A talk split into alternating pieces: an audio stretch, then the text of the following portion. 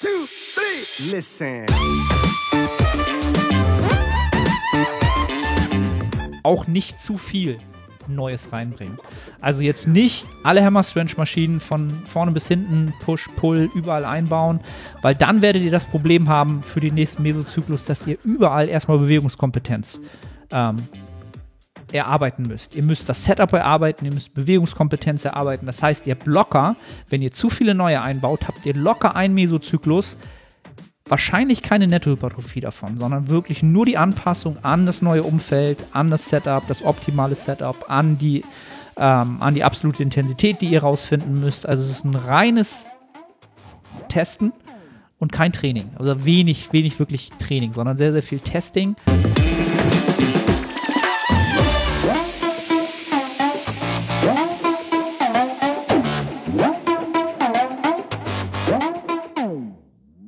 Starten wir. Sollen wir durchstarten? Jo. Nils, wir sind schon wieder online.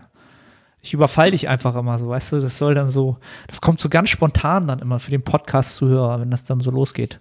Ja, jetzt, jetzt bin ich zu aufgeregt. Jetzt muss ich erstmal wieder meine Ashwagandha nehmen. So, so aus dem Nix heraus. Aber trotzdem nochmal, ja, ein herzliches Willkommen an alle Zuhörer zur Nettohypertrophie-Serie mit Nils.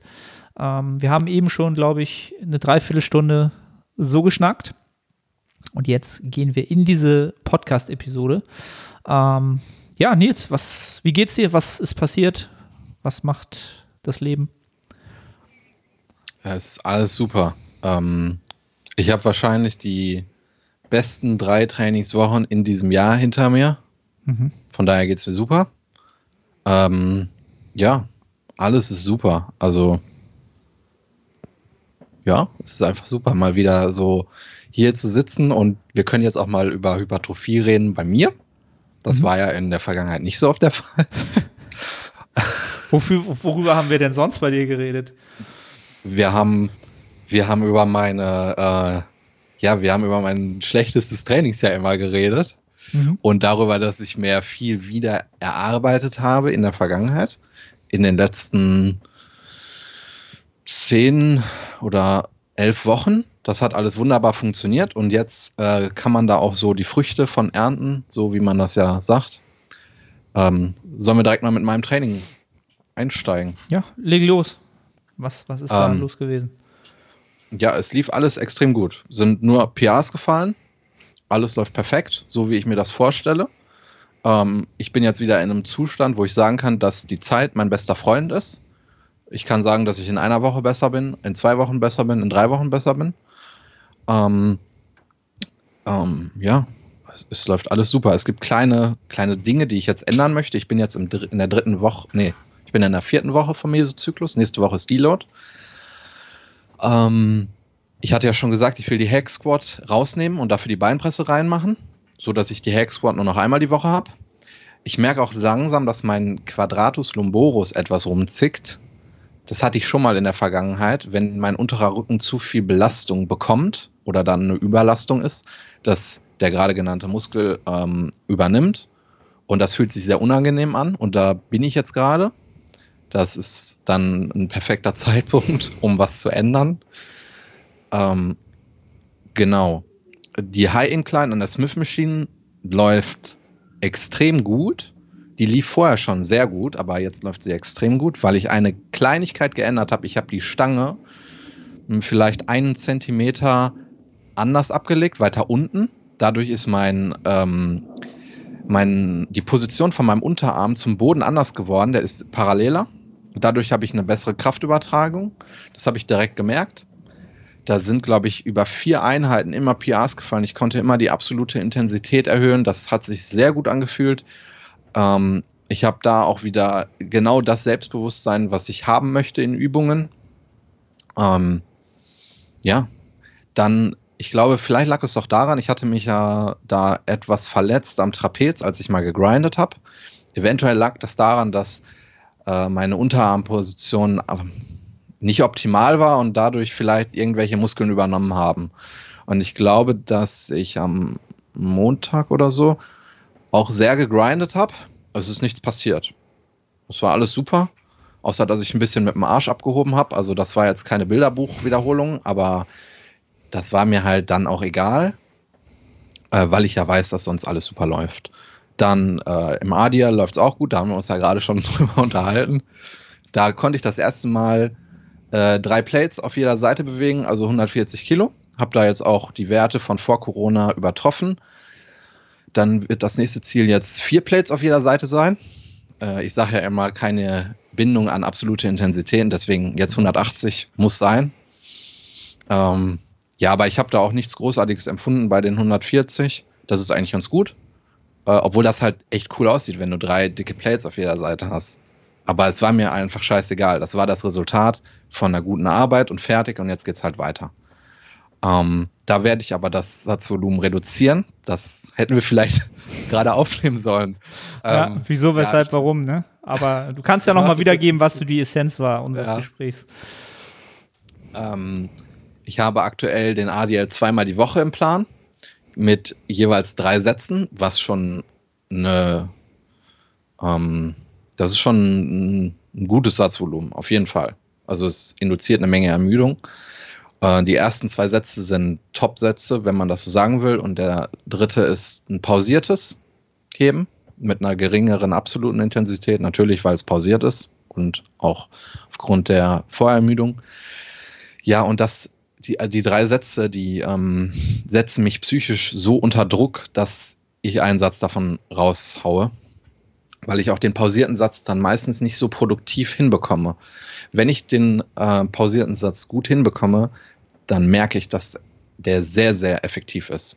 Also wenn ich die Pause richtig einhalte und der Umkehrpunkt perfekt ist, dann fühlt sich das so gut an, aber das verbaue ich mir, indem ich vorher noch einen Satz mache, ähm, wo ich mich auch richtig unter Druck gesetzt fühle. Weil davor hatte ich ja schon einen Satz und jetzt muss ich noch einen machen und dann muss ich ja auch noch einen pausierten machen. So, das heißt, es ähm, entstehen eine Menge Probleme in meinem Kopf. Also physisch glaube ich nicht, dass mich das aktuell so aus der Bahn wirft, aber psychisch. Und ich glaube, dass ich insgesamt besser performen würde, wenn ich einen Satz rausschmeiße. Und dann würde auch mehr effektives Volumen auf die Dauer ähm, angehäuft werden.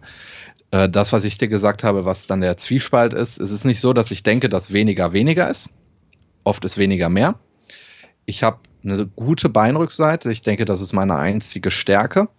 Aber mein Rücken muss halt noch, da muss extrem viel Fleisch drauf. Und ich profitiere vom ADL. Deswegen war ich da im Zwiespalt. Ähm, aber ich denke, es ist die richtige Entscheidung, da dann in der Woche zwei Sätze zu streichen. Ja, das zum ADL. Dann, äh, ich habe es getan. Ich habe mich unter eine Bank gesetzt, habe Bankdrücken gemacht. Ich habe ja gesagt, ich vermisse den Lift zu sehr.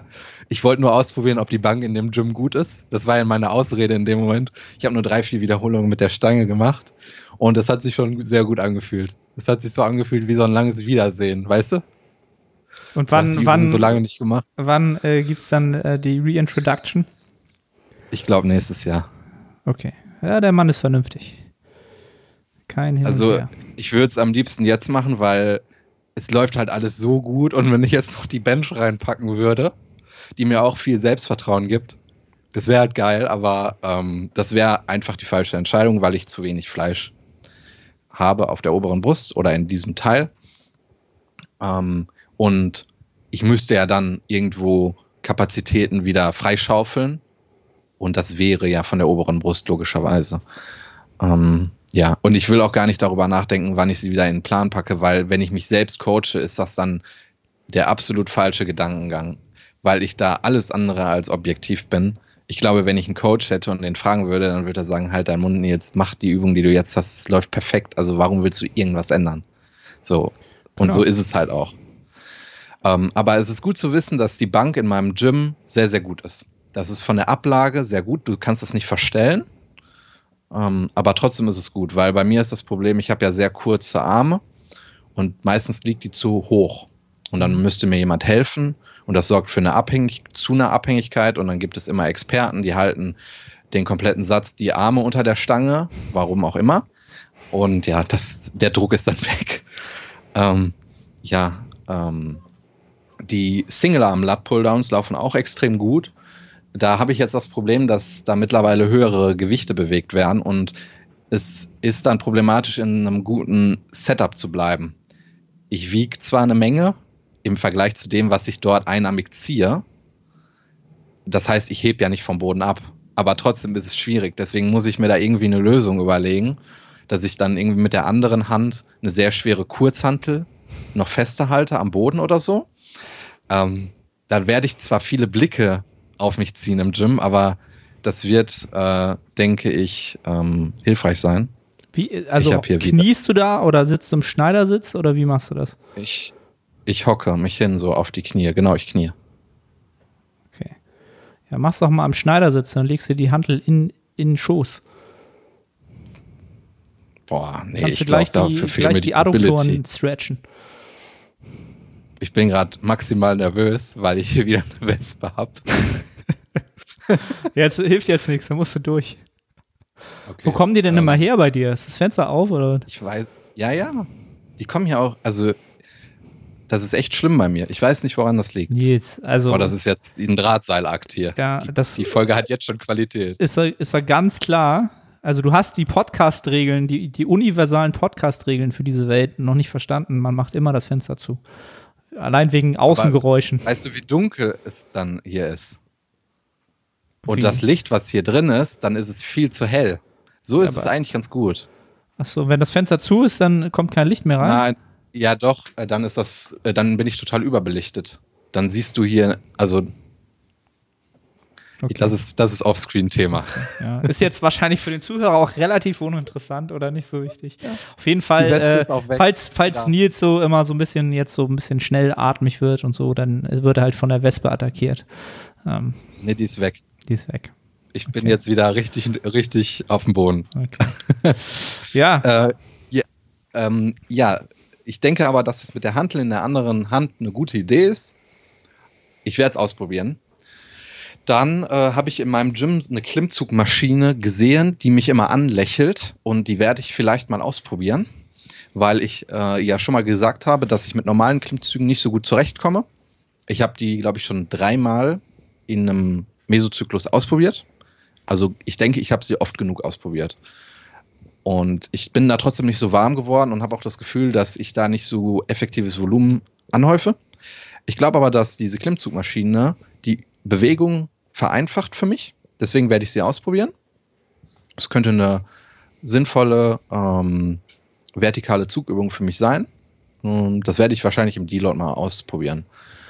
Äh, dann, was ich noch ändern werde, ich habe noch ähm, eine Gym 80 Schulterpresse drin, die ich ja als High Incline benutze. Und weißt du, was ich meine? Weil Mhm, du so mhm. mit den Augen gerollt hast. ich habe es mir kurz vorgestellt. Aber ich kann es ich mir glaube, du hast es vorstellen. im. Ja. Ähm, und da habe ich eine Rap-Range von 10 bis 15. Und das ist jetzt im Nachhinein keine gute Entscheidung gewesen, weil sich das anfühlt wie eine Odyssee. So diese Rap-Range überhaupt voll zu machen. Erst recht, wenn man vorher an einer Incline, an der Smith Machine schon einen Haufen Ermüdung angehäuft hat oder ein, ein gutes Maß. Ich habe die Rap-Range trotzdem so gewählt, weil ich in der Vergangenheit nach dem Bankdrücken immer eine Chest Press drin hatte, auch von 10 bis 15 und das hat wunderbar funktioniert. Ähm, das hat sich sehr gut angefühlt und es hat alles super geklappt und deswegen habe ich da auf meine Erfahrungswerte zurückgegriffen, habe dort auch die Rep Range benutzt, was sich jetzt als nicht so klug erwiesen hat. Äh, ich kann mich da einfach nicht so gut steigern in den Gewichten, weil ich die Rep Range halt einfach nicht ausfüllen kann. Ähm, deswegen werde ich die Rep Range äh, runtersetzen und verkleinern. Ich habe jetzt keine Ahnung, ich habe noch keine Zahlen im Kopf, aber sie wird halt nicht 10 bis 15 sein. 8 bis 12, 8 bis 11 oder so. Irgendwie so. Ähm, genau, das werde ich noch ändern und sonst läuft alles bestens. Also, ja. Kalorien gehen auch noch gut rein. Ja, ich habe ja nicht mehr so viele Schritte, seitdem ich immer mit dem Auto ins Gym fahre. Deswegen ist das jetzt auch sehr gut. Ich muss echt nicht viel essen. Es läuft alles super. Ähm, ich hatte dir ja letztens gesagt, was ich abends gegessen habe. Wenn das öfter vorkommt, dann habe ich da gar keine Probleme, meine Kalorien zu treffen. Ja, also als du, als du mir hast das erzählt hast, habe ich gedacht, so ja, wo, wo sind denn mal so dein, dein was sind dann deine Fett-Macros? So, was denn da so eine Range so zwischen 100 Ja, und 200 du hattest- oder was? du hast ja gesagt, so wie viel Fett isst du? Und dann ist meine Antwort halt ja. Ja. So einfach ja. ja einfach ja. Äh, Alles. ich, also, um das jetzt mal ernsthaft zu beantworten, ähm, früher war meine, ähm, waren meine Makros immer, das war so ein Klassiker halt. Zwei Gramm Protein, ein Gramm Fett, Rest Carbs. Das hat sich geändert, weil das irgendwann zu einer, ähm, zu einem Carb-Mästen wurde, weil ich immer mehr Carbs essen musste. Und ich fühle mich sehr, sehr wohl mit 200 Gramm Protein, mit ja so 100, 120 Gramm Fett und den Rest Carbs. Das ist dann, das ist dann für die meisten wahrscheinlich wenig, wenn wir davon reden, dass wir uns in einem Aufbau befinden. Aber ich glaube, manchmal ähm, sind wir zu sehr auf Carbs fokussiert, weil jeder von uns oder viele waren schon mal in einem Defizit. Viele von uns hatten dann schon mal einen Food-Fokus und dadurch werden dann Carbs, denke ich, zu sehr angehimmelt. Aber es gibt irgendwo einen Punkt, wo dir mehr Carbs nicht mehr bringen. Und ich fühle mich, ähm, ich habe einfach ein besseres Wohlbefinden, wenn meine Carbs nicht exorbitant hoch sind. Ähm, ich was was ja, bleibt denn da so übrig, damit die Zuhörer glaub, so eine drei- Zahl haben?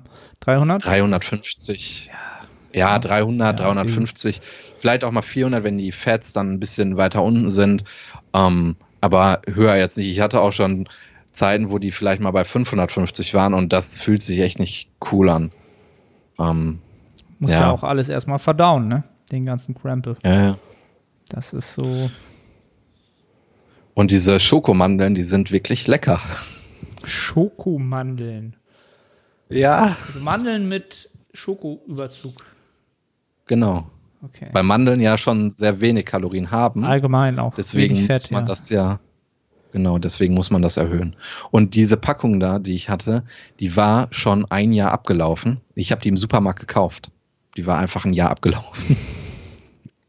Aber die war Bester, lecker. bester Supermarkt. Bester Supermarkt. Ja, Wirklich. Steht für ja Qualität. sonst, sonst ist bei mir alles super. Ähm, ja, ich glaube, ich bin jetzt, wir sind, glaube ich, beide am Ende unseres Mesozyklus und ich glaube, Mhm. ich bin wesentlich erholter als du, weil wir ja die Woche schon ein bisschen gequatscht hatten und du mir gesagt hast, dass du ziemlich im Eimer bist.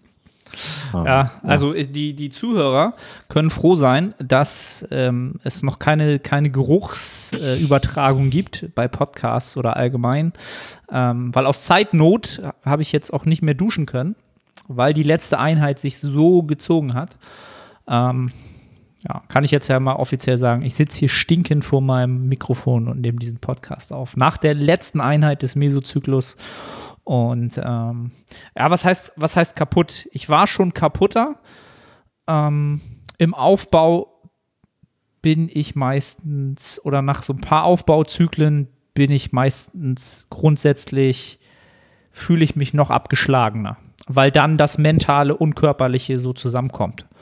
Ähm, aktuell jetzt in der Diät war jetzt der Mesozyklus, den ich jetzt gefahren habe, was jetzt auch daran liegt an, an Corona davor und so weiter und so fort. Da habe ich ja auch eine, ähm, eine Maintenance-Phase gemacht.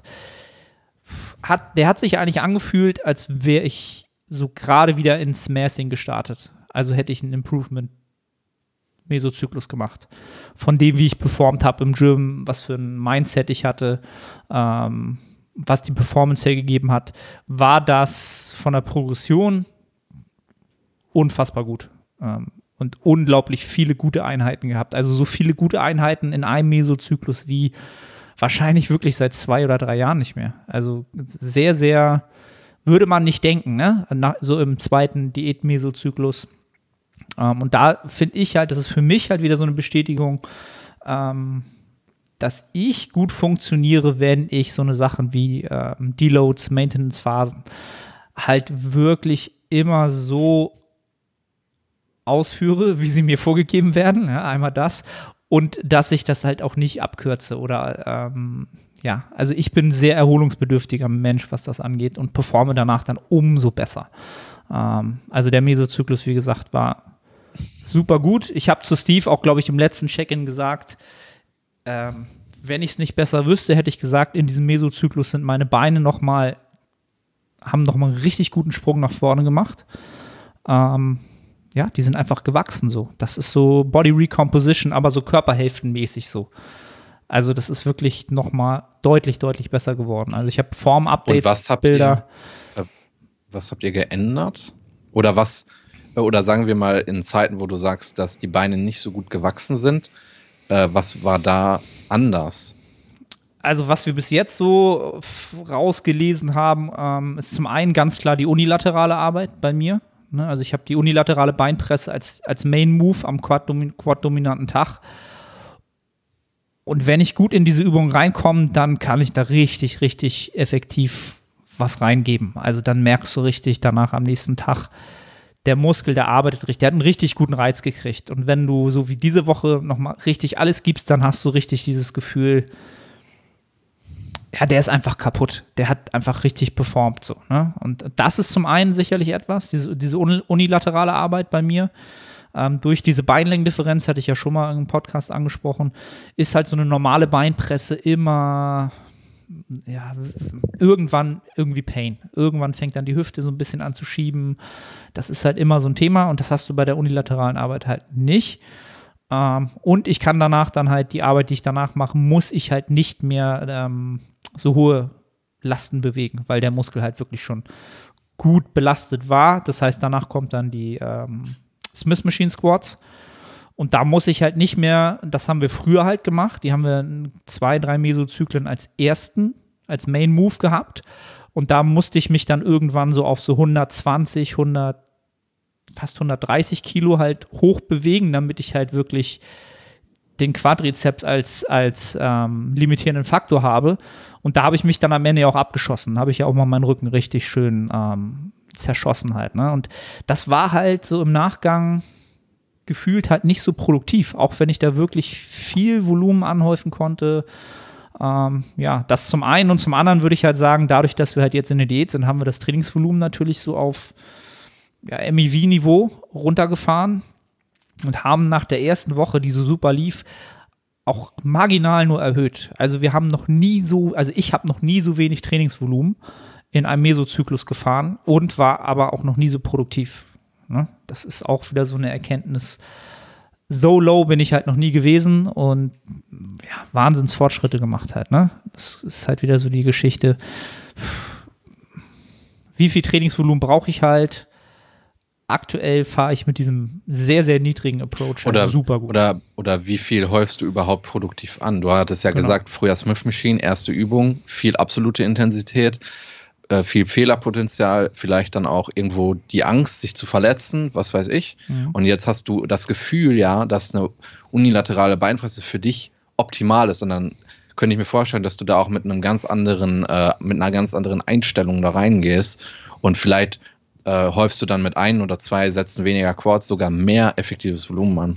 Denke ich, ja, wird wahrscheinlich so sein. Das, also ich bin ja auch so ein sehr, sehr emotionaler Lifter und auch so ein Kopfmensch. Und wenn ich halt genau weiß, ich habe da eine Maschine, da kann ich mich nicht verletzen. Die unilaterale Beinpresse von Hammer Strange, da kannst du dich nicht verletzen. Also da kannst du höchstens, keine Ahnung, zu weit durchdrücken und dir das Knie irgendwie verdrehen oder so. Aber selbst das ist bei der Widerstandskurve fast nicht möglich. Du hast halt wirklich immer so ein, so ein Sticking Point, der unangenehm ist und wo, wo, wo die Quads auch so genau da so den Rest kriegen. Also die ist schon richtig gut. Ähm, das ist allerdings auch so eine Maschine, da hatte ich eine Einheit, die ist super schlecht gelaufen. Das war die super schlechte Einheit, eine im ganzen Zyklus. Da habe ich halt ein oder zwei Reps verloren. Also aus Nichts. Kennst du das? Also du hast die Wiederholung davor noch und denkst, okay, so, das wären so ein bis zwei Reps in Reserve, passt auch. Und die nächste geht einfach gar nicht mehr nach zwei Zentimetern. So, du kannst auch nicht grinden, es ist einfach weg.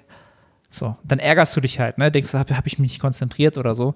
Ähm, das hast du bei dir aber auch ab und zu. Also, wenn du da einen Moment diesen Sticking Point nicht, nicht merkst, so, dann kannst du auch ganz schnell mal stecken bleiben, so. Was jetzt auch nichts Schlimmes ist. Ne? Also, ich kann auch super damit klarkommen, mal eine Wiederholung weniger zu haben. Aber das ist bei der halt auch ähm, gerne mal der Fall. Und genau die Einheit, die hatte ich die Woche davor und da hatte ich auch so ein bisschen, da musste ich nach den Hip Thrusts, nach zwei Sätzen Hip Thrusts, äh, musste ich die Einheit erstmal eine halbe Stunde abbrechen. Weil da, ähm, wie nennt man das denn im Deutschen? Ähm, Blutzucker einfach im Keller war, würde ich mal schätzen. Ähm, richtig hypo. Also ich war Mir war schwindelig, ich habe so äh, Glitzer gesehen, so. Ich musste mich erstmal hinsetzen, habe so die Musik so doppelt gehört. Auf dem Kopfhörer, musste die erstmal rausnehmen so. Und dachte, was ist denn jetzt los? So, weißt du, das ist so ein, so ein Prep-Moment eigentlich so, weißt du, wo du so denkst, in der Prep hast du das am Ende manchmal, dass du so denkst, oh mir, boah, fuck, ich, mir ist schlecht oder ne, Kreislauf so. Und das war halt so. Das war keine schöne Einheit, die habe ich dann die Woche, die letzte Woche gehabt. Da habe ich aber dann schnell rausgefunden, einen Tag später, da bin ich spät samstags im Training gekommen, da hatte ich noch viel zu tun. Um 16 Uhr erst angefangen zu trainieren, trotzdem die Mahlzeiten vorher nur so gehabt. Also mir haben locker so zwei Stunden gefehlt und die, da war einfach, da war der Körper dann leer nach den Hip Trusts. So. Hab mich aber super geärgert, weil ich habe dann eine halbe Stunde mich in die Ecke gesetzt, ähm, entspannten Podcast gehört und wollte halt um noch, unbedingt noch den liegenden Beinbeuger machen. Ähm, die habe ich auch noch gemacht, die beiden Sätze. Aber danach war ich dann so komplett shaky. So. Da musste ich mich dann in die Umkleide setzen, erstmal wieder nochmal zehn Minuten warten. Also völlig, völlig bekloppt. Hätte ich nicht machen sollen. Hätte ich nicht machen sollen. Mhm. Vor allen Dingen eine halbe Stunde warten, dann für zwei Sätze. Ähm, nee, das hat, das hat nicht so viel Sinn gemacht. Ja. Und kann ich sonst irgendwas sagen? Sonst Diät an sich äh, sind wir voll, voll im, im, auf dem Fahrplan 1a. Also die, der Gewichtsverlust ist super linear super gleichmäßig. Ähm, ich habe zu Steve im letzten Check-in gesagt, bei mir kann man ganz klar so den Diätstatus, Food Focus und Hunger ganz klar daran ausmachen, ob ich überhaupt Interesse an Diät-Eiscreme habe. Und dann kann man das sogar noch runterskalieren in, in der Form, jetzt bin ich noch relativ gut drauf. Das heißt, ich esse Oppo.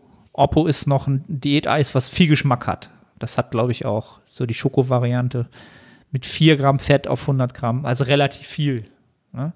Ich glaube, die Ben Jerry's haben für noch mich mehr. voll wenig. Ja, natürlich, aber für so ein richtig Diät-Eiscreme, so die, die finde ich jetzt so noch ganz lecker. Ähm, wenn ich jetzt irgendwann Bock kriege, sogar Halo Top zu essen, dann geht es so rapide bergab. Ja, dann, weil die sind echt nicht geil.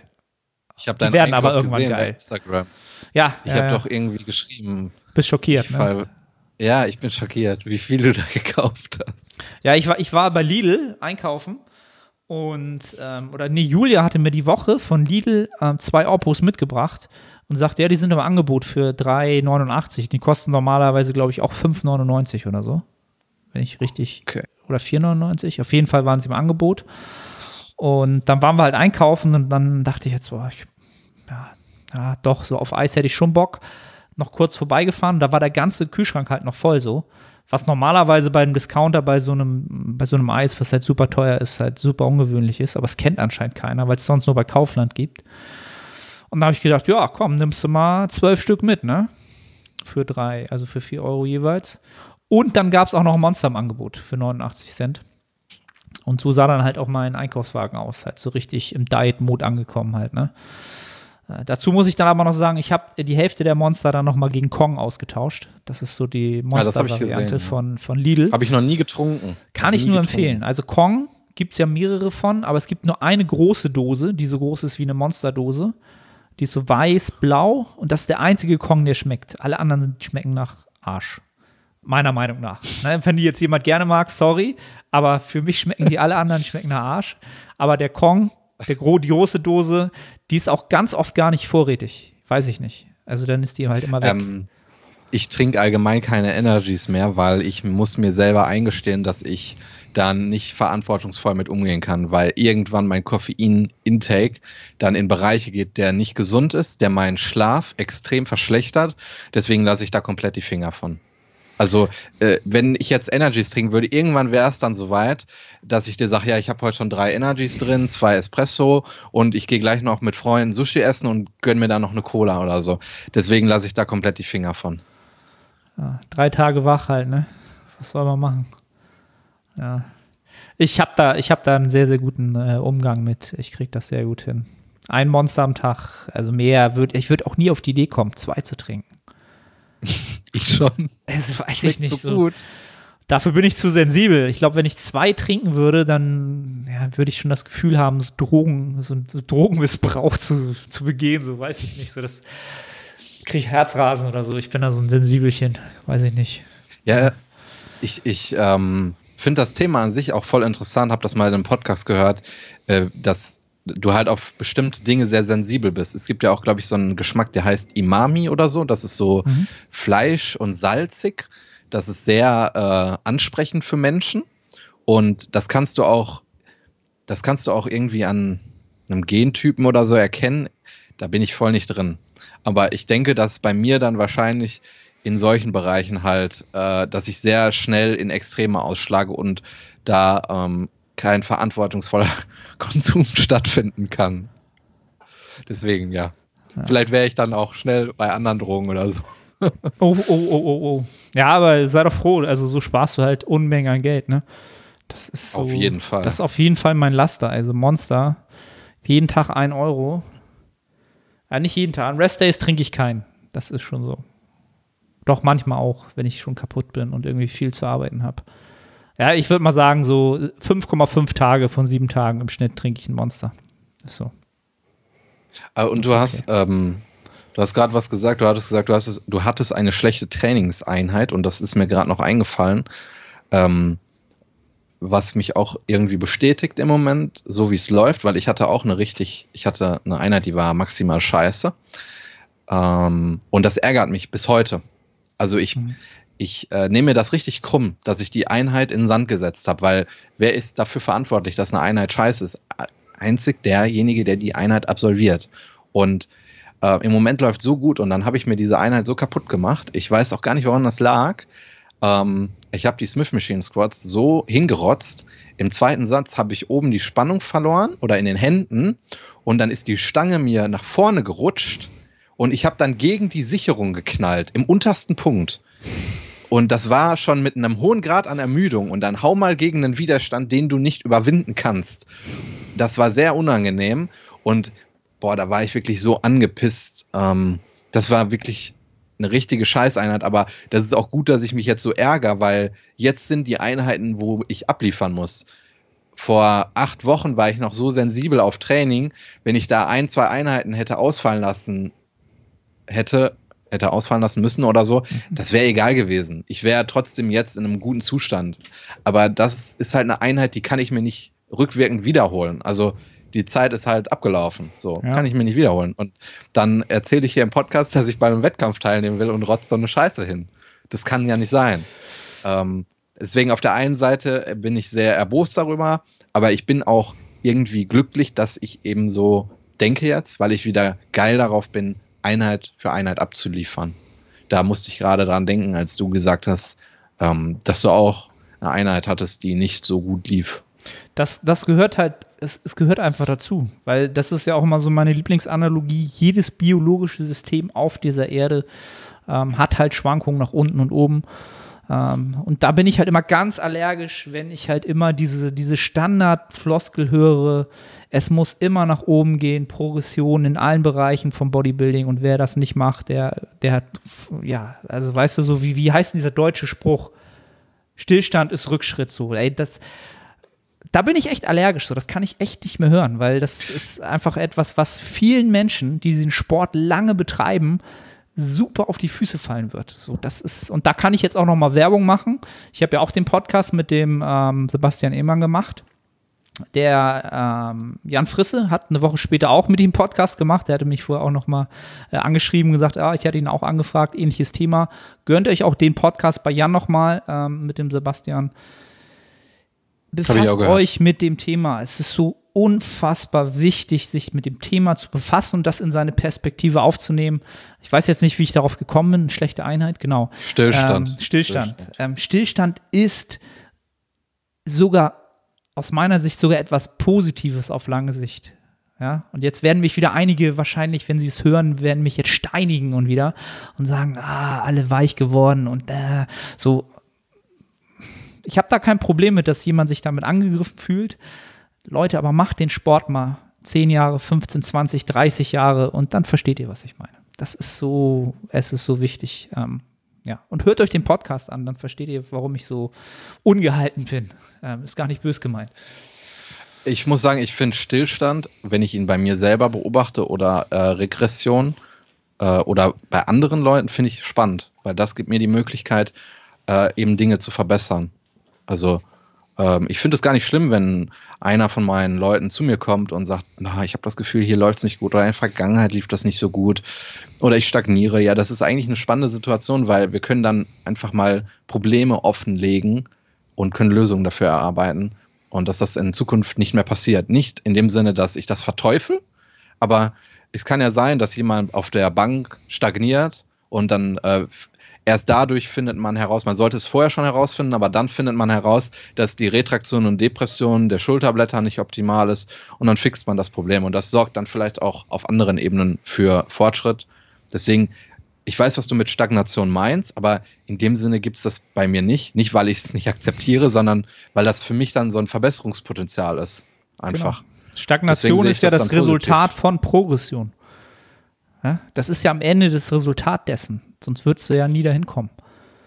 Ja, also du musst ja so lange progressieren, bis du Stagnation überhaupt erstmal hast. Also wenn du dauerhaft stagnierst, das ist natürlich eine ganz andere Geschichte. Aber ja, also wenn ihr mal schlechte Einheiten habt, äh, klar, brecht das runter auf euch selber. Und was du gesagt hast, ähm, um das abzuschließen, dann wir noch ein paar Fragen beantworten. Ähm, macht euch selbst dafür, verantwortlich, wenn ihr ein schlechtes Training habt, weil ihr euer Setup nicht am Start habt für die entsprechende Übung. Setup meine ich, dass das standardisiert ist. Also das sehe ich ganz oft. Ich versuche wirklich bei jeder Übung und bei, selbst wenn es ein ISO ist, wenn es ein Bizeps-Curl ist, versuche ich immer die gleiche Handposition zu haben. Immer dreimal, was weiß ich, mit dem linken Fuß aufzutippeln und nochmal den Rücken zu fixieren, bevor ich Übung XY angehe, damit ich wirklich von der Spannung immer das gleiche Setup habe, damit ich nicht irgendwo so ein bisschen locker bin. Und dann muss ich mir, wenn, wenn ich das nämlich nicht mache, dann muss ich mir auch selbst auf die Finger klopfen und sagen, ja, es ist eine scheiß Einheit gewesen, weil ich einfach nicht, mein Setup einfach nicht am Start habe. Ne? Und das auch mich nicht genug drum kümmere, sondern einfach mich nur den Spaß haben will und die Wiederholung machen will, aber ich will nicht die Arbeit davor leisten, mich zu konzentrieren, zu fokussieren und in eine stabile Lage zu bringen. Dann kann man nämlich tatsächlich, darf man auch schlecht gelaunt sein und das anpassen. Ja, das ist so, das ist so das Gleiche, als wenn du jetzt auf der Autobahn 200 fahren willst, aber auf dem Beifahrer sitzt. Und genau. von da aus das Ganze bewerkstelligen willst. Findest du geil, mit 200 drüber zu fahren? Aber du sitzt halt auf dem Beifahrer, weil dir war der Weg zum Fahrersitz zu lang. Deswegen hast du gesagt, komm, ich irgendwie das, den Fuß krieg ich schon aufs Gas und mit einer Hand kann ich auch lenken. Und dass du dann halt einen Unfall baust, ist ja irgendwie ähm, die logische Konsequenz. Beste Analogie. Damit schließen wir jetzt den, ähm, den Teil ab. Lass uns ein paar Fragen beantworten. Ähm, ja, welche, welche wollen wir zuerst nehmen? Ähm, sollen wir direkt die erste machen hier? Ich lese sie mal vor. Ja.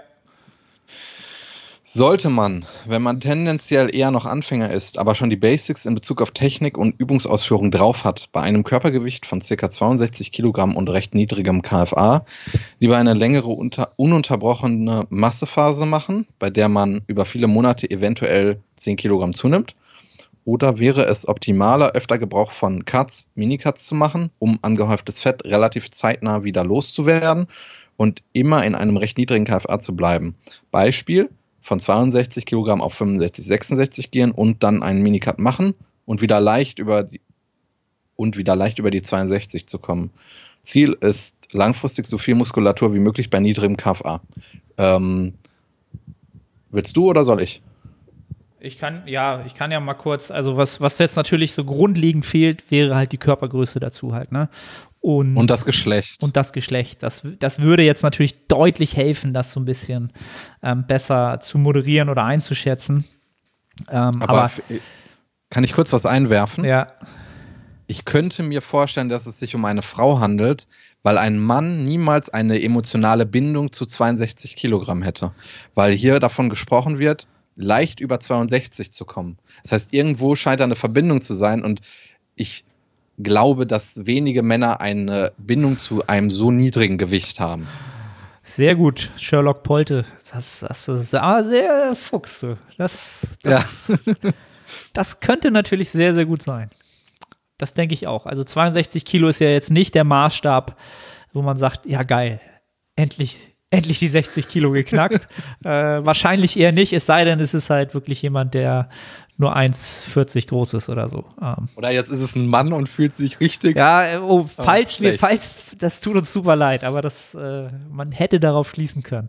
Nein, also um es kurz zu machen, auf, aus meiner Sicht, äh, weil ich das halt alles nicht weiß, ähm, bei dem Körpergewicht uns als Anfänger, also diese beiden Faktoren, würde ich wahrscheinlich rein auf dem Papier, ich kenne den Menschen halt emotional nicht und woran er halt hängt, so von der Körperkomposition, würde ich natürlich ganz klar dazu raten, erstmal eine sehr, sehr lange Zeit ähm, zu versuchen, möglichst viel Zeit im Kalorienüberschuss zu verbringen ähm, und vielleicht auch Gaining Rates zu fahren, die deutlich über dem liegen, was irgendwie dann bei 65, 66 aufhört, ähm, wenn man damit klarkommt. Ne? Also wenn man emotional damit klarkommt, den Körperfettanteil stärker steigen zu lassen.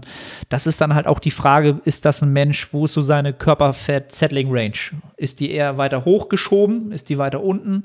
Ähm, was hat er sonst so im Leben, äh, was ihn so, ja, was so seine Körperkomposition ähm, emotional so beeinflussen könnte? Ne? Sehr junge Menschen sagen, ja, Sommerurlaub oder so eine Geschichten. Wenn es jetzt rein um Bodybuilding geht, maximale Hypertrophie, würde ich so Sachen wie Minicuts wahrscheinlich sehr, sehr, also würde ich da in weiter Ferne sehen. Ja. Ähm, Sehe ich so wie du. Ähm, was wollte ich denn jetzt sagen? Genau, erstmal glaube ich auch, wenn es um eine Frau geht, versuch dich mal emotional von deinem Körpergewicht zu entfernen. Oder dass da keine emotionale Bindung ist. Dass du nicht denkst, dass 62 Kilo dich zu einem besseren Menschen macht oder zu einer besseren Frau oder was auch immer. Ähm, dann würde ich das auch so sehen wie du, dass man eben nicht mit Minicuts arbeitet. Erst recht nicht, wenn man eine emotionale Bindung zu einem Gewicht hat, weil dann wirst du Minicuts missbrauchen. Minicuts können ein sinnvolles Tool sein, aber wenn du, wenn du dann sagst, ich muss 62 Kilo wiegen, bin jetzt bei 66, dann bist du noch eine Frau und willst mit der Brechstange auf 62, da wirst du Schaden anrichten. Gerade bei Frauen ist das, sehe ich das sehr kritisch. Ähm, deswegen versuch dort, äh, dich rationaler zu sehen. Ähm, und das, der letzte Satz, Ziel ist langfristig so viel Muskulatur wie möglich bei niedrigem KFA. Das sehe ich als Zielkonflikt. Das funktioniert leider nicht. Ähm, du wirst bei niedrigem KFA weniger regenerative Kapazitäten haben und somit weniger Arbeit verrichten können. Weswegen du dich von diesem Gedanken ähm, verabschieden musst, auch wenn das hart klingt. Ich würde meinen Körper, wenn ich im Aufbau bin, oder ich sehe meinen Körper da eher als nettes Accessoire. Das Wichtige ist die Performance im Gym und eben nicht, äh, wie ich jetzt aussehe ähm, oder wie hoch mein Körperfettanteil ist. Genau. Ja. ja. Aber wenn du äh, willst, kannst du mir auch nochmal schreiben, welches Geschlecht du hast und wie groß du bist. Dann kann man die Frage bestimmt nochmal Ja. besser beantworten. Und da sind wir gleich bei der nächsten Frage, oder wolltest du noch was Nein. sagen? Nein, die. Ich, die auf den ersten Blick, glaube ich, nicht so den Anschein macht, als wenn es vielleicht eine gute Frage ist, aber ich finde sie gut. Wie kann man das Auseinanderfallen der KFA-Ergebnisse erklären? Laut Körperfett-Analysewaage rund 25% und laut Kaliper rund 18%. Ähm, Messung wurde durch einen Trainer im Gym direkt hintereinander durchgeführt. Ich würde äh, niemals oder ich würde eigentlich nicht meinen Körperfettanteil quantifizieren, weil das nicht geht. Es gibt keine Messmethode, mit der du das genau machen kannst. Ein DEXA-Scan wird dich zu viel Geld kosten, wenn du den einmal im Monat machst. Ähm, deswegen quantifiziere nicht deinen Körperfettanteil. Es bringt dir auch nichts. Ich würde, wenn du den Körperfettanteil betrachtest, eher auf Dinge schauen wie Wohlbefinden, ähm, deine regenerativen Kapazitäten, dein Hungergefühl, ähm, deine Performance im Gym. Und von da, wenn du diese Faktoren betrachtest, dann wirst du entweder zu dem Ergebnis kommen, mein Körperfettanteil liegt in einem Bereich, wo ich gute Performance bringen kann und ich kann weiter im Kalorienüberschuss bleiben. Oder er ist vielleicht zu hoch und ich kann einen Minicut machen. Oder er ist zu niedrig und ich muss unkonventionelle Gaining Rates fahren. Das kann auch der Fall sein, wenn du untergewichtig bist. Und ähm, ja, wenn du hättest zum Beispiel auch bei dieser Waage vorher einen Liter Wasser trinken können, dann hättest du vielleicht einen Körperfettanteil von 9% gehabt und wir hätten dich direkt auf die Bühne stellen können. Also die sind alle so manipulierbar, die Mess, äh, ähm, Messmethoden, weswegen ich da gar nicht drauf zurückgreife. Also Nein. Ja. Also das ist nichts, entfernt was, euch davon. Nichts, was im äh, täglichen Gebrauch, ähm, also ich glaube, es gibt schon Leute, die mit dieser, dieser Kaliper-Methode arbeiten. auch also professionell arbeiten im Bodybuilding. Aber die machen das schon seit, seit unglaublich vielen Jahren, eher, eher Jahrzehnten. Und dann hast du auch diesen Erfahrungswert, diese Mess- Toleranzen, dass die halt auch immer kleiner werden halt, ne? Also Kaliper ist ja wenigstens noch etwas, was von einem Menschen ausgeführt wird, ja? Diese Bioimpedanzmessung, was wahrscheinlich diese Körperanalysewaage ist, das ist halt kompletter Humbug, weil ähm, da ist halt ein Algorithmus hinterlegt und wie du schon gesagt hast, trinkst du mehr, dann geht woanders der Wert hoch und da runter. Also das ist halt Hanebüchen, dass sowas überhaupt in Fitnessstudios genutzt wird. Ähm, ja, du kannst, also ich glaube sogar, dass auch Fitnessstudios das nutzen und es auch so manipulieren, dass sie halt gute Ergebnisse produzieren und damit halt auch wirklich das Studiomitglied betrügen und belügen halt, ne? Das, äh, also kann ich Sher mir sehr, sehr, gut vorstellen. Sherlock Arne. Sherlock Arne auch am Start. Ähm, ja, das, das kommt eher so ein bisschen aus dem, weil ich halt schon, weiß ich nicht, schon über zehn Jahre in dieser Industrie arbeite und alle Studios von innen und außen gesehen habe diese Bioimpedanzmessungen, die sind überall und das ist, das ist so ein, so ein ja, das sollte man verbieten, so, weil es einfach niemandem was bringt. Ähm, ja, aber klar, ein Mensch, ein Mensch, der jetzt einfach ins Fitnessstudio geht, sagt, ich will abnehmen, dem brauchst du nichts erzählen über Performance und Wohlbefinden und ähm, wie ich im Spiegel aussehe. Der will, will ganz stumpf sofort ein Ergebnis und wissen, wo er steht halt, ne? Und ähm, das oftmals auch sicherlich, ich glaube, diese Bioimpedanzwagen, die geben dann auch immer ein biologisches Alter aus. Und das fällt richtig schlecht aus immer halt, ne? Also wenn du halt ein bisschen zu viel Körperfett hast, was so das normale Fitnessstudio-Mitglied hat, der ist so 40, dann wird der biologisches Alter mal schnell so 65, 70. So, und dann denkst du, Gottes Willen, ich bin ja kurz vorm Tod so, ja? so also das ist so. Du machst ja hier Schwarzmalerei. Jetzt denke ich auch, wie alt bin ich dann bei meinem Körperfettanteil? Vielleicht gibt es mich in der nächsten Podcast-Episode gar nicht genau, mehr. Also je weniger du hast, also je weiter du unten im unteren Bereich bist, dessen was, da sind halt immer so WHO-Werte hinterlegt, was halt auch so Humbug ist, was gesund ist und nicht. Ähm, so der normale Bodybuilder, der so in seiner Settling-Range sich oben auffällt, der ist wahrscheinlich so im sehr guten Bereich. Ähm, und wenn du halt runterfällst, dann wirst du natürlich auch wieder Punkte lassen, wirst auch wieder älter, wahrscheinlich wirst ja nicht noch jünger dadurch. So, das ist ja so ein Punktesystem. Also lasst diese Wagen weg, diese elektronischen Wagen, lasst das sein. Gibt niemandem was. Und Calippa wirklich nur jemand, der das wirklich schon super, super lange macht. Ähm, und selbst dann hat es, ja eben, wie Nils gesagt hat, was gibt euch diese Zahl? Also wenn es ein Prozess ist, dann gibt euch das schon was äh, in der Wettkampfvorbereitung oder was auch immer. Aber neun, in neun von zehn Fällen gibt es euch halt nur eine Zahl. Mehr nicht. Also niemand, der Auto fährt, versucht ja auch mit dem Auge herauszufinden, wie viel er fährt, auf den Punkt genau. Das würdet ihr auch nicht machen, weil es dort eben Messfehler geben kann. Ähm, sonst würdet ihr nicht geblitzt werden. Nils, Nils bringt also, die Autoanalogie, ne? aber richtig on point. Ey. Ja, die ist auch geil. Die ist auch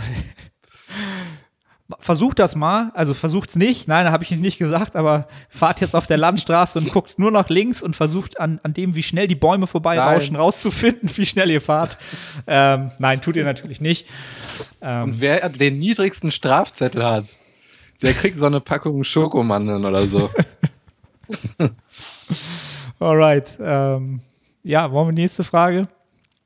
Ja, so, willst du vorlesen oder? Nee, du machst das super. Du machst das super. Ich wusste es, weil die nächste Frage richtig lang ist, dass, dass ich das machen soll. Okay, kein Problem. Also, wie kann man sich schnellstmöglich effizient an neue Trainingsumstände anpassen? Bin vor wenigen Tagen umgezogen und werde fortan in einem Gym mit anderer und umfangreicherer Auswahl an Geräten trainieren. Sollte man nun lieber versuchen, die bisherigen Moves so gut es geht mit in Anführungszeichen gleichem zu ersetzen oder würdet ihr in den ersten Einheiten die neuen Möglichkeiten ausprobieren, ausprobieren und schauen, ob gegebenenfalls etwas besser bzw. schlechter passt als zuvor? Gibt es in diesem Zuge eurer Ansicht nach Maschinen oder bestimmte Hersteller, Hersteller ja, die vielen Athleten merkliche Benefits bringen oder welche von denen ihr in vielen Fällen eher abraten würdet? Um einige Beispiele zu nennen, welche mir nun zur Verfügung stehen, HS, damit meint er Hammer Strengths, ne? Mhm. Ja, definitiv. Low Row, Pullover, unilateral Beinbeuger stehend, Seithebemaschine, Decline, Incline, Ziel maximale Nettohypertrophie. Viele Grüße, danke für eure kompetenten Antworten und bleibt stabil. Max, ich sag jetzt mal den Nachnamen nicht. Vielleicht möchte er das nicht. Max. Ja. ja. Hört sich an, als wenn er in, in einem Fit One Mitglied geworden ist. Die haben nämlich die komplette Hammer Strange und äh, wie heißen die Hauptfirma? Live Fitness. Live Fitness ist die Überfirma von Hammer Strange. Hammer Strange ist so die Hardcore-Linie von denen, die ähm, gehört halt auch zur Live Fitness. Vielleicht für die, die es nicht wissen. Ähm, also grundsätzlich, wenn man in ein neues Gym geht, ist für mich eigentlich immer das beste Szenario, das erst dann zu tun, wenn man den letzten Mesozyklus absolviert hat. Genau. Und im Deload einfach die Möglichkeit hat, sehr, sehr entspannt wirklich Geräte auszuprobieren, sie zu testen. Ähm, ja, und dann kann man natürlich ganz klar sagen, okay, ey, Wahnsinn, die, da habe ich ein super Feeling, ähm, die würde ich gern einbauen, die passt auch für, diese, die, für dieses Bewegungsmuster, was ich halt grundsätzlich so in meinem Programming habe. Ähm, was ich halt nicht machen würde, ist halt nur, weil ich eine Maschine sehe, die ich bei irgendjemand gesehen habe und der hat halt gesagt, die ist der Wahnsinn. So gibt es ja doch des Öfteren. Ich glaube, es gibt so ein, zwei Maschinen, so die werden immer sehr hoch gehypt, gerade von Hammer Wie Strange. Die ähm, Chest Supported T-Bar Oder Macht genau, eine, eine T-Bar Row, ja, macht sie alle. Ähm, bei Hammer Strange ist es die, die Chest Incline, die wird auch immer sehr gerne gehypt von allen, dass die extrem gut ist. Die ist auch für viele sehr, sehr gut, aber was ich halt meine, ist halt, baut jetzt nicht Maschinen ein, die gar nicht in euer Programming um, um, wirklich reinpassen. Also nicht eine Incline-Variante für normale äh, Chest-Variante, wo ihr die grundsätzlich gerade drücken wollt. Halt. Das würde ich halt nicht machen. Ähm, und auch nicht zu viel Neues reinbringen. Also jetzt nicht alle Hammer Strange Maschinen von vorne bis hinten Push, Pull überall einbauen, weil dann werdet ihr das Problem haben für den nächsten Mesozyklus, dass ihr überall erstmal Bewegungskompetenz ähm, erarbeiten müsst. Ihr müsst das Setup erarbeiten, ihr müsst Bewegungskompetenz erarbeiten. Das heißt, ihr habt locker, wenn ihr zu viele neue einbaut, habt ihr locker einen Mesozyklus, wahrscheinlich keine Nettohypertrophie davon, sondern wirklich nur die Anpassung an das neue Umfeld, an das Setup, das optimale Setup, an die, ähm, an die absolute Intensität, die ihr rausfinden müsst. Also es ist ein reines Testen und kein Training. Also wenig, wenig wirklich Training, sondern sehr, sehr viel Testing. Ähm, ihr werdet ja in das Studio gegangen sein, um langfristig da zu bleiben. Also ihr habt die Möglichkeit, das alles nacheinander in die Rotation einzubringen. Ähm, die Verlockung ist immer sehr, sehr groß. Das merke ich ja jetzt selbst bei mir. Ich bin ja auch im Fit One. Ähm, vor Corona war ich ja zwei, drei Wochen nur da und jetzt bin ich ja den zweiten Mesozyklus da oder den ersten, glaube ich, erst. Ähm, die Verlockung ist super groß, ähm, wirklich die ganzen Isolationsmaschinen alle zu nutzen halt. Ne? Was er auch geschrieben hat, zum Beispiel der Beinbeuger stehen von Hammer Strange, ähm, unilateral. Das sind halt alles so eine schönen, schönen Kleinigkeiten. Aber wenn man sich zu viele Kleinigkeiten, Kleinigkeiten gönnt, ja, dann verliert man aber auch oftmals so ein bisschen das Grundsätzliche, die Basics, die sollte man deswegen nicht vernachlässigen. Ja, und ansonsten zu den ähm, Herstellern, Hammer Strange ist aus meiner Sicht, die machen gute Maschinen, aber sie sind nicht ansatzweise aus meiner Sicht in der Top-Liga. Ähm, sie machen nicht so viele gute Maschinen. Sie machen einige gute Maschinen und sie haben sehr, sehr viele mitteldurchschnittlich gute Maschinen. Aber andere Hersteller haben grundsätzlich wahrscheinlich viel, viel bessere noch und das auch in Gänze. Ähm, und was ich jetzt wirklich machen muss, was ich sehr, sehr ungern mache, weil ich eigentlich ungern was Negatives sage, ja. Aber der Hersteller, von dem ich jedem abraten würde, wenn ihr ein Studio habt und das ist ausgestattet mit Techno-Gym-Maschinen, dann überlegt euch das sehr, sehr, sehr gut, weil die sind wirklich nicht, nicht gut. Die sind einfach nicht gut. Kann man doch, muss ich so sagen. So, das war meine Ich wollte genau das gleiche sagen wie du über Techno Gym, äh, weil ich auch das Vergnügen hatte, in letzter Zeit mal das ein oder andere davon auszuprobieren. Und ich muss echt sagen, ich bin krass enttäuscht gewesen, weil es gibt auch Maschinen, wo vielleicht auch eine Klientin nicht reinpasst, weil sie sehr klein ist. Und ja, sie ist halt zu klein für die Maschine, aber die Maschine an sich ist gut. Oder äh, du bist halt zu groß dafür, was auch immer. Aber da der Griff, also, boah, das war eine Zug, also das war eine Rückenmaschine. Da ist keine Zughilfe möglich. Dann auch die Sitzeinstellung, äh, das, äh, wie ich das, äh, wie ich die Maschine ähm, mit Gewicht beladen kann, das war zu wenig. Ähm, dann war, hatte ich auch eine, Ü- eine Maschine von Technogym, die war eigentlich für den Lat, aber auch wieder nicht, weil ich glaube, die Hersteller nicht wissen, was für eine Aufgabe der LAT hat. ja, also ich würde auch von der Marke tendenziell abraten. Und äh, jetzt mal auf die große Frage gesehen, ähm, das, was du am Anfang gesagt hast, war, denke ich, ganz wichtig, dass man solche Sachen ausprobiert, wenn du davon keinen Nachteil hast. Und ich denke, im D-Lord wirst du die wenigsten Nachteile haben, wenn du ausprobierst. Ähm, versuche einfach mal einen Blick in die Vergangenheit äh, oder in die Vergangenheit zu schauen und zu schauen, wo hattest du das beste Programming für dich und was waren das für Übungen und versuch da Parallelen zu ziehen zu dem neuen Job, welche Übungen dann gut da reinpassen, dass du dich nicht davon locken lässt, dass eine Übung oder eine Maschine vielleicht cool aussieht oder viele Leute sagen, dass sie gut ist, sondern dass du sagst, das äh, deckt dieses, diese Bewegung sehr gut ab. Ich hatte schon mal etwas in der Richtung, deswegen ist es eine gute Entscheidung.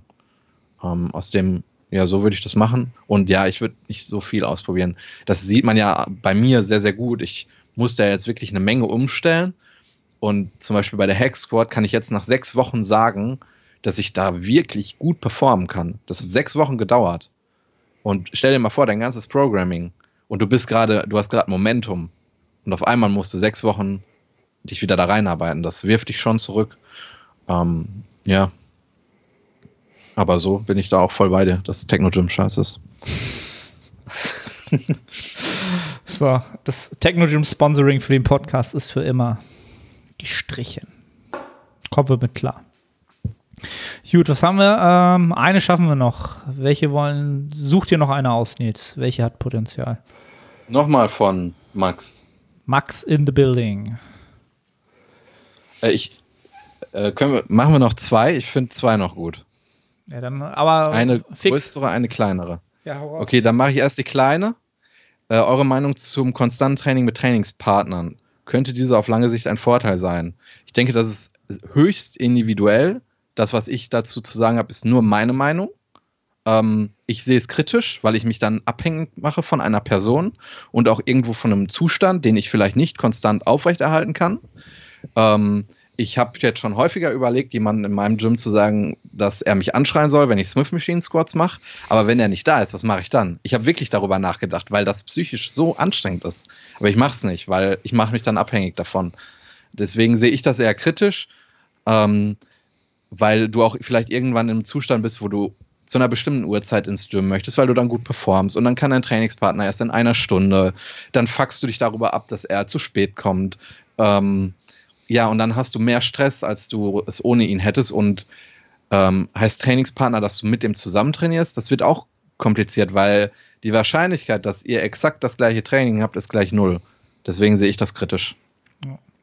Also Nils, falls du, falls du da äh, Support brauchst, du kannst mich auch jederzeit anrufen und ich schreie dich dann über, über Lautsprecher an. Das ist gar kein Thema. Ne? Also falls, falls es daran hapert, äh, die Zeit nehme ich mir am Tag. Das ist gar kein Thema. Das wollte ich, ich wollte schon immer mal, weißt du, dieser Trainer sein, der die Leute anbrüllt.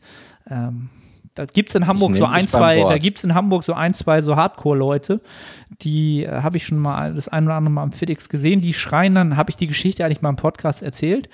Ähm, hm, mit, mit, der Geschichte, wo der dann gesagt hat, die haben dann so Cluster-Sets gemacht und der Klient dann gesagt hat, ich spüre meine Fußsohlen nicht mehr und der dann gesagt hat, es ist auch nicht deine scheiße Aufgabe, deine Fußsohlen zu spüren.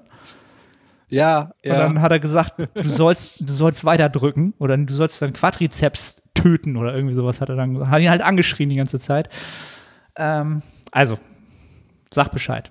Nein, und alles, was du gesagt hast, äh, dem kann ich halt komplett nur zustimmen. Versucht euch so wenig Abhängigkeiten wie möglich ähm, im Training zu bilden. Abhängigkeiten, also ein Trainingspartner, der, also das ist jetzt nicht rein negativ, das kann durch, durchaus Vorteile haben.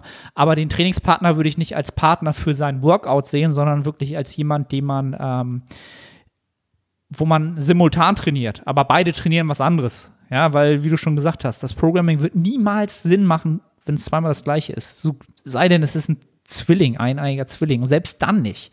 Ja? Ähm, das heißt, man kann schon zusammen trainieren, man kennt man ja auch, man kennt ja Leute im Gym. Und dann kann man natürlich auch sagen, okay, kannst du mich mal spotten oder ähm, die kommen dann mal rüber und gucken mit der Technik oder irgendwas äh, oder genau, schreien einen bei einer, einer Multipresse an. Ähm, das, das gibt einen natürlich auch noch mal was, aber es sollte halt keine Abhängigkeit sein. Dann ja, also dieses, ich habe jetzt einen Trainingspartner und bin deswegen in zwei Jahren so und so viel besser geworden, weil wir halt immer zusammen trainiert haben, sehe ich eher nicht. Nee. Ähm, dann noch äh, die letzte Frage dann. Was könnt ihr empfehlen, um die Verdauung zu optimieren? Gerne ein paar tiefgründige Impulse und Tipps. Ziel, maximale Nettohypertrophie, Kontext. Derzeit im Aufbau keine bekannten Unverträglichkeiten oder Allergien. Sehr guter Esser, esse gerne Gemüse und in Anführungszeichen gesund.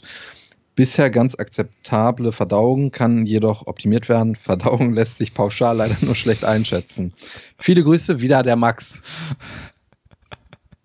Ich finde die Frage mega gut, weil er weiß, dass es keine gesunde Ernährung gibt, deswegen macht er das in Anführungszeichen und Kontext und alles. Also, ja, ja. Das ist eine gut gestellte Frage auf jeden Fall. Das, da hat er schon mal alle Punkte getroffen. Also Verdauung optimieren. Also genau, also die Frage ist ja erstmal, also für mich hört sich das so an, als wenn er gar nicht weiß, ob er das optimieren müsste. Ja, also das, ist, das hört sich für mich so an, als um. wenn er sagt, so, okay, ob das ein gut ist, schlecht ist du kannst halt überlegen, ob es vielleicht äh, Schnittstellen gibt oder über, ähm, wie, das, wie, nennt sich das, ähm, Schnittmengen gibt zu anderen Themen, wo das Thema Verdauung mit reinspielen kann. Das ist halt immer das Thema Schlaf, das Thema Trainingsperformance, das Thema, wo spielt denn das noch mit rein? Ähm, allgemeines Wohlbefinden. Wohlbefinden. Ja, genau, allgemeines Wohlbefinden. Und wenn du die, die drei Punkte nimmst und äh, mal genau überlegst, gibt es da irgendwas, wo ich merke, okay, da ist so dieses Verdauen etwas, was ich merklich wahrnehme oder was mich da vielleicht negativ beeinflussen könnte. Dann gibt es sicherlich auch was zu optimieren. Ne? Also wenn es keine Allergien und Verträglichkeiten sind. Was ich halt wirklich oftmals sehe, super, super oft ist das Thema, dass halt zu viel Kalorien halt ähm, gebackloadet werden am Tag. Halt wirklich am Abend zu viel Kalorien offen sind ähm, und dann die Verdauung ähm, und der Schlaf einfach leidet darunter, dass noch so eine große Menge an Nahrung in den Körper rein müssen, verarbeitet werden müssen. Die, die Körpertemperatur ist halt höher, was halt auch den Schlaf wieder verschlechtert. Da könnte man sicherlich optimieren, wenn das der Fall wäre. Das weiß ich jetzt nicht. Ähm, rein so von diesem Thema Verdauen ähm, bin ich sehr, sehr vorsichtig geworden. Ja, es war ja eine Zeit lang sehr, sehr, wie sagt man das? Es war ja der Standard, so von zu Ballaststoffen zu raten und viele Ballaststoffe. Bin ich so ein bisschen von weg, tatsächlich sogar. Das, das so ein bisschen aus der Praxiserfahrung heraus. Ähm, ne? Also ich glaube, die, die allgemeine Empfehlung war ja immer so, lass mich lügen, was waren das? So auf 1000 Kalorien. 10 Gramm. 10 bis 15 Gramm, Gramm ne? auf 1000 Kalorien waren, glaube ich, so immer so der ich habe die Erfahrung gemacht, da am unteren Ende sich aufzuhalten, ist von der Verdauung und Performance oftmals für viele Athleten im Bodybuilding-Bereich, so wie bei dir, die halt, du musst halt viel essen und auch relativ viele Kohlenhydrate reinbekommen, ähm, zuträglicher aus meiner Sicht. Ähm, erstmal. So, ne? Also dieses High, High Fiber, selbst 15 auf 1000 finde ich fast schon immer, da kommt es dann eher zu Problemen. Das eben der Ball nicht läuft oder das irgendwann halt problematisch wird. Ne? Ich sag halt immer, wenn du einen Zeitpunkt am Tag hast, wo du mal musst, ja, und das ist immer das Gleiche und immer ähnlich, lass den Ball rollen. Ne? Also lass, lass den Ball rollen, also lass bald, bald das vorbei. Ähm, ja, hast du noch Impulse zur Verdauung? Schokomandeln? Äh, meistens kriegt man Feedback, wenn das nicht so gut ist, denke ich. Ähm, und er hat schon das richtig gesagt. Versuch, dass du nicht Dinge isst, wo du eine Unverträglichkeit oder so hast. Das habe ich schon gemacht. Ich habe wissentlich meine Verdauung abgeschossen. Also das sollte man tunlichst vermeiden. Ich denke, im Bodybuilding ist es extrem wichtig, dass man an das Thema einen Haken dran machen kann, allgemein. Aber wir merken das natürlich, weil wir immer Performance bringen müssen. Ähm, du wirst davon profitieren, wenn du immer um dieselbe Zeit isst und die Verdauung dann auch äh, den gleichen Zyklus hat. Ähm, ja, sonst hast du alles gesagt. Also, ja. Ja, lasst euren Körper zum Gewohnheitstier werden. Das ist eigentlich immer super. Chrono Nutrition. Ich musste gerade an Darmkuren und Sanierungen denken. Darmsanierung. Ja, Hast vielleicht hätten wir zur, der, zur nächsten Darmsanierung raten sollen. Aber jetzt, jetzt zum, zum Schluss nimmt das wieder ganz, ganz schlimme Wendungen hier. Du. Espresso Ghetto fragt noch, wie schwitze ich im äh, Aufbau weniger, vor allen Dingen im Sommer. Das kann ich dir äh, nicht sagen. Also, ja, ich fahre immer mit Klimaanlage und dann schwitze ich weniger.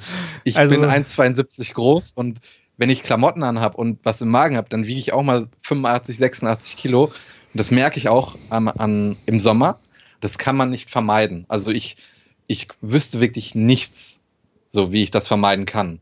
Aber hat, er- hat er geschrieben im Training oder allgemein? Nee, er, er hat nichts zum Training gesagt, deswegen nehme ich an, dass es allgemein der Fall Okay. ist. Sonst, ich hätte gesagt, sonst Ich, immer eine gute Verdauung haben, damit man nicht so oft auf Klo muss. Dann schwitzt so oft. das ist jetzt gemein. Also, nee, Nein, ich kann da ähm, keinen Ratschlag zu geben. Wüs wüsste ich auch Das ist- nicht. Das wären jetzt Das alles. ist der Fluch der, der Leute, die gainen. Ja, also ich, ich habe auch so das Gefühl aus dem Personal Training heraus, Schwitzen ist auch schon, glaube ich, eine gut genetische Komponente. Ähm, Okay. ich bin zum Beispiel jemand, der nur im Sommer schwitzt. Im Winter kann ich halt auch irgendwie Beinpresse 20 Reps machen und sterben innerlich, aber mein T-Shirt wird halt nicht irgendwie groß nass dabei oder so. Und im, ja, im Sommer dann schon halt. Ne? Und andere schwitzen halt immer. Die sind halt, die schwitzen halt beim ersten Satz, beim Aufwärmen Bizeps Curls oder so. Also keine Ahnung. Kann ich leider keine qualifizierte Optimierung zu abgeben. Tut mir leid. Aber dann die Gaining Rate zu stimmen, denke ich. Dann macht, Ja. macht er alles richtig. Ja, das, das glaube ich auch. Das glaube ich auch.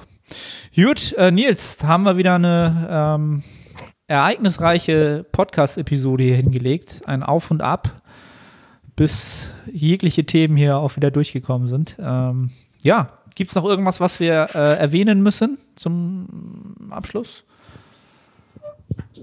Ich glaube nicht. Nee. Ich habe auch nichts in meiner Vergangenheit gefunden, was an das Niveau Melatonin mit Koffein konsumieren rankommt. Deswegen, ja, geht das nicht. Doch, doch, doch, doch, doch. Jetzt kommt nämlich der große Auftritt. Glenn, ähm, der nette Herr, der auch immer die Timestamps zu unseren Podcasts macht und auch die Excel-Sheets äh, bearbeitet, wenn wir da Neuerungen wollen. Ähm, der hat jetzt noch einen draufgesetzt, weil was war das letzte Finale bei dir? Das war Whey, Ähm. Casein, Fett, Und dann, ja genau, aber und dann kam halt Melatonin mit Cola. dann Melatonin mit Cola. Ähm, und wenn du jetzt Hm. auch noch Fett, Whey, Casein und dann auch noch Flohsamenschalen und Ballaststoffe dazu knallst, dann Okay. wird das noch mal eine Nummer härter. Das, weil wir das ja gerade hatten, das, Das- Thema halt. Ne? Das Also, probiere ich nicht aus. Nee. Also wir, wir können Da das könnte man vielleicht noch ein Stück Fleisch zu essen, so ein Steak. weil dann was passiert? Ja, ich meine, Fleisch verdaust du jetzt auch nicht so schnell. Ja, ja ich, ich weiß nicht, was da am Ende bei rauskommt. Ich hoffe ja nicht, dass irgendeiner von euch irgendwie auf die Idee kommt, das versucht zu toppen und auch wirklich umsetzt. Ähm, in der Hoffnung, ja. über Nacht maximal zu wachsen. Ähm, also alles, was wir hier an Tipps rausgeben, äh, wo wir immer so ein bisschen schmunzeln, nicht ernst nehmen, wirklich. Also sonst werden wir noch belangt hier. Es hat jemand, guckt er dann beim Autofahren, versucht er dann tatsächlich die Geschwindigkeit rauszukriegen. Das hab nicht ich gesagt. Das war ich. Ja. Ah, ich, ich bin bestens versichert. Ich habe gerade äh, Versicherungsvertreter wieder hier gehabt. So, ich zahle jetzt jedes Jahr wahrscheinlich zwei Millionen Euro, damit ich versichert bin gegen alles und jenes und ist mir alles egal. Mir kann keiner mehr was. Ich bin aber auch broke deswegen. Nur um sicher zu sein. Der typisch Deutsche. Ja, es ist so hart. Also, ich glaube, Versicherungsmakler in Deutschland, das ist echt ein guter Job so, weil ja, die Deutschen wollen halt Weil alles die- absichern, ne? So, und die Versicherung da für die Versicherung und ich bin da ja immer, ich bin ein super schlechter Kunde, ne? Ich bin immer super skeptisch und sage immer, das ist voll scheiße und so, das ist viel zu teuer. Und Ich rechne glaube, mir das dann immer hoch und so. ich glaub, wenn du einen gebildeten Kunden hast, dann ist das sehr schlecht. Ja, weil ich auch, wenn Ich hetze gerade gegen alle Deutschen, aber ich glaube, dass das äh, nicht gut ist, wenn du jemanden hast, der da halt einfach einen gewissen Standard hat. Ja, aber die sind halt auch schlau, die kommen halt immer, immer emotional und wenn, ich werde ja jetzt Vater, ähm, und das ist halt dann echt nochmal so ein Gamechanger halt, ne? weil du dann natürlich für jemand anders äh, auch noch Verantwortung trägst, was man so ja nicht kennt. Ne? Und damit kriegen Da sie kannst dich ja immer. richtig, den, damit kriegen sie richtig den. Finger in die Wunde halten. Richtig, so dann zeigen sie dir so richtig auf, ja, was ist denn, wenn das und so und was ihr Kind und so, ey. Ja, äh, wir, wir schweifen hier völlig ab. Äh, sollte irgendjemand von euch da äh, draußen Versicherungen verkaufen, ähm, macht das ordentlich und fair. Dreht niemanden irgendwas an, äh, was nicht sinnvoll ist. Da würden wir uns sehr freuen. Ja. Und allen anderen wünschen wir maximale Nettohypertrophie. Und dann hören wir uns in der nächsten Episode wieder, würde ich sagen. Nils. Reingehauen. Ciao.